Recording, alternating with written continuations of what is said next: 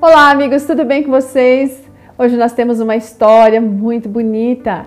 Talvez você já tenha escutado aquela expressão marinheiro de primeira viagem, mãe de primeira viagem, e aqui está a história de uma mãe de primeira viagem, a Ingrid Moraes. Hoje ela tem dois filhos, né? Ela é uma professora universitária, na verdade, ela é uma coordenadora do curso ali de psicopedagogia. É isso mesmo? Isso, lá no NASP. Enfim, ela vem contando, e realmente é verdade, que a maternidade é um dos momentos mais significativos na vida de uma mulher, não é mesmo?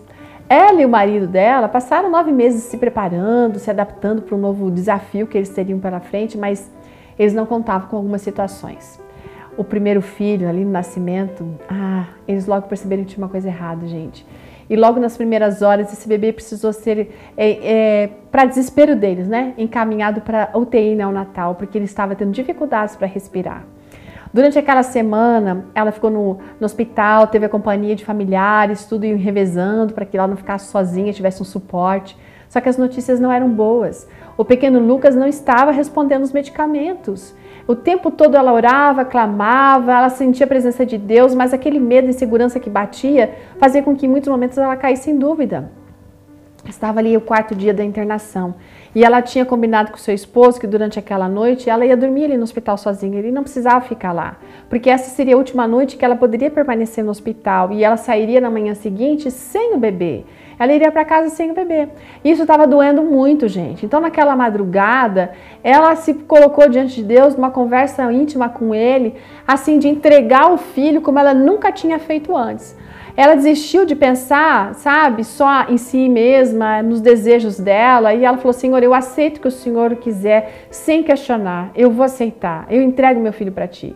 Então, o quarto da Ingrid ali naquele hospital ficava muito pertinho ali na UTI. E naquela noite, na madrugada, ela percebeu um alarme sendo acionado e as pessoas correndo para a UTI. Ela ficou pensando: será que é meu filho? Gente, ela foi até lá e realmente era com seu bebê. Ele estava recebendo sempre as medicações é, por, na veia, né? Os nutrientes que ele é necessário e a veia havia se rompido. Então, após uma avaliação, a pediatra seguiu o protocolo de aguardar duas horas para ver se ele reagiria. Aí, gente, não é que esse menino reagiu e depois de uma longa avaliação ele saiu da UTI neonatal. Ele foi pro quarto dela e ficou em observação até o dia seguinte. E sabe o que aconteceu? Os dois saíram do hospital. Ela saiu com o bebê nos braços, coisa que ela não imaginava. Ela acabaram de receber um milagre nesse Pai Celestial, hein? O coração de Ingrid estava assim repleto de gratidão. Quando ela se depara hoje com situações angustiantes e aflições na sua vida, ela sempre se lembra daquela noite. Naquela noite ela, onde ela fez uma entrega a Deus de uma forma plena, não apenas do seu filho, mas de si mesma.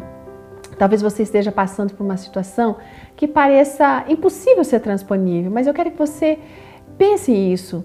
Clame ao Senhor. Talvez você não saiba lidar com o que está vivendo nesse momento, mas Sabe, entrega para Deus, porque Deus pode lidar com todas as situações e Ele vai à frente, Ele vai ajudar a todos aqueles que o amam. Eu deixo para você o que está no Salmo 120, verso 1. Eu clamo ao Senhor, eu clamo pelo Senhor na minha angústia e Ele me responderá. Faça essa entrega. Deus vai agir em você. Ótimo dia e até amanhã.